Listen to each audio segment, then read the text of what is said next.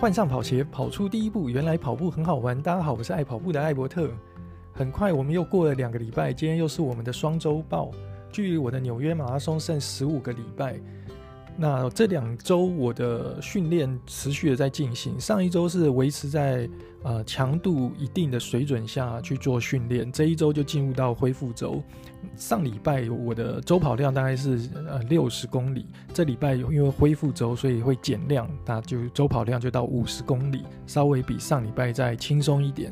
不过不管是恢复周还是上礼拜这种稍微有点强度的日子。基本上在夏季训练，我们都会稍微再把强度跟跑量再稍微再减一点。毕竟夏季训练那个强度太强的话，你也有可能会维持不了那个强度，或者是没有办法跑到那个跑量，所以我们都会再稍微再降一点。那基本上就是希望大家能尽量去完成这个课表，而不是课表执行到一半，然后因为受不了炎热就停止去训练了。这两礼拜多数都是轻松跑跟有氧跑这种强度比较低的这种跑步，其他的时间就会穿插间歇跟长距离。两个礼拜的训练大概都是一定的规律。我周一是休息日，周二就会是一个有氧跑，周三是一个轻松跑。有氧跑跟轻松跑的界定就是，轻松跑会比有氧跑更慢一点。轻松跑，像在我的课表上面，轻松跑就是跑五分十秒到五分四十秒这个区间就可以了。那有氧跑的话，就会跑到呃四分四十秒到五分十秒这个区间。间歇的部分，我们就是以短距离的间歇为主。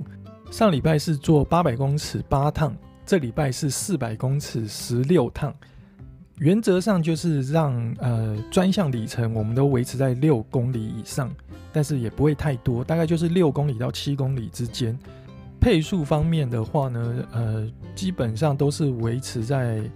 稍微比冬天再降一些强度。我的课表配速大概都是配四分十秒到四分整左右，但是我自己跑的时候会依照我当时的状况会稍微再加快一点。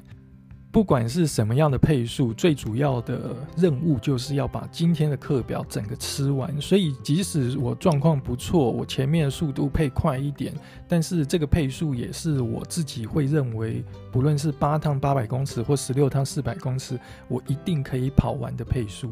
所以，如果你是呃想把课表稍微再加快一点、加强一点的话，记得最最重要的要点就是你要把你的所有的课表吃得完，而不是前面跑超快然后爆掉了，后面你就跑不动，然后根本跑不进你原定的课表，那就比较没有意义了。这两个礼拜的周日，我都会有一个比较长的距离。那上礼拜是一个二十六公里的长距离，这礼拜是一个十六公里的长距离。夏天的时候比较炎热，所以长距离会稍微比较痛苦一点。我最近这两个礼拜基本上都是四点起床，趁太阳还没有出来的时候出去跑课表。不管是长距离间歇、轻松跑都是一样，就是早点起床，然后比较凉快的时候去跑课表。有些人可能会觉得晚上太阳下山之后可能比较凉，去跑课表。但是我自己认为，晚上太阳下山之后，尤其是在台湾，因为白天那个柏油路实在是晒得太热了，晚上那个。即使太阳下山之后，地板的热气冲上来，实际上你跑起来的那个不舒适的感觉，还是跟白天差不了多少。我反而是觉得早上太阳还没有起来之前，就是天空没有那么热，经过一个晚上的冷却，那地板也没有那么热的情况之下去跑，反而是最舒服的时间。但是就是因为睡眠的问题，所以你可能要早睡才有办法早起。这两个礼拜训练有一件事情，我觉得是蛮有趣的，就是我参加了东京马拉松的线上半马活动。参加这个活动是需要在线上报名的，那他要报名费一千五百日币，所有国籍都可以参加。参加这个比赛最大的好处就是，只要你在他的期限内完成这场比赛，你就可以获得一次多人家一次机会去抽这个明年的东京马拉松报名资格。记住哦，它只是报名资格，它不是免费送你明年的冬季马拉松。不过这场比赛其实非常的人性化，你只要下载它官方指定的 App，在你跑步的时候开启这个 App 做里程的记录，它就会不断的帮你累积里程到官方的网站上面。只要累积的里程达到二十一公里，也就是半马的里程数之后，你就算完赛了。也就是说，今天你是一个没有办法一口气跑完一整场半马的人，你也可以参加这场比赛。反正它就是用累积的方式，最后官方的网站会自动选取你在这段期间累积里程里面最快的时间的二十一公里，来当做你最后完成比赛的成绩。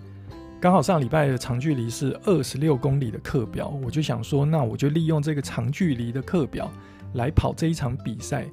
在刚开始跑的时候，野心还非常的大，想说我来试试看这段期间训练的效果有没有让我比去年的这个时候的我更加进步。所以我就想说，那我来试试看，我可不可以配一个比较高的速度，大概就是想配在九十五分台左右。所以我的前十公里大概就是配在四分二十秒上下这个配速。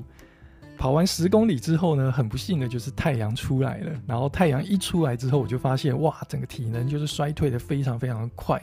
然后当下就马上决定说，放弃这个想法，就是放弃九十五分台这个想法，把配速降慢一点，让我能完赛就好。所以接下来的十一公里呢，我就把我的配速整体的再往下降一点。整体的配速会落在四分三十五到四分四十秒之间，最后大概也是如我预期的，就是在九十八分台左右就完成了二十一公里。虽然我的课表是二十六公里，不过因为太阳那时候出来已经是真的非常晒了，然后我的水也喝光了，所以当下我就决定说，那我就今天就跑二十一公里就好了。跑完之后，App 自动上传成绩，我在官网上面也看到我的成绩上传，就代表我这场比赛完成了。那接下来就是希望运气好一点，可以抽到东京马拉松。那这里也是跟大家分享，就是如果你在夏季有一些长距离，你可能跑不了，那你可以参加一些这种线上马。虽然说跑起来还是蛮痛苦，但是至少可以激励你去做这件事情，那也可以顺便完成你的课表。我觉得是一个一举两得的方式。好了，那我们就很快速的完成了这一次的双周报，我们就是下两周之后再见哦，拜拜！我是爱跑步的艾伯特，我们下次见，拜拜。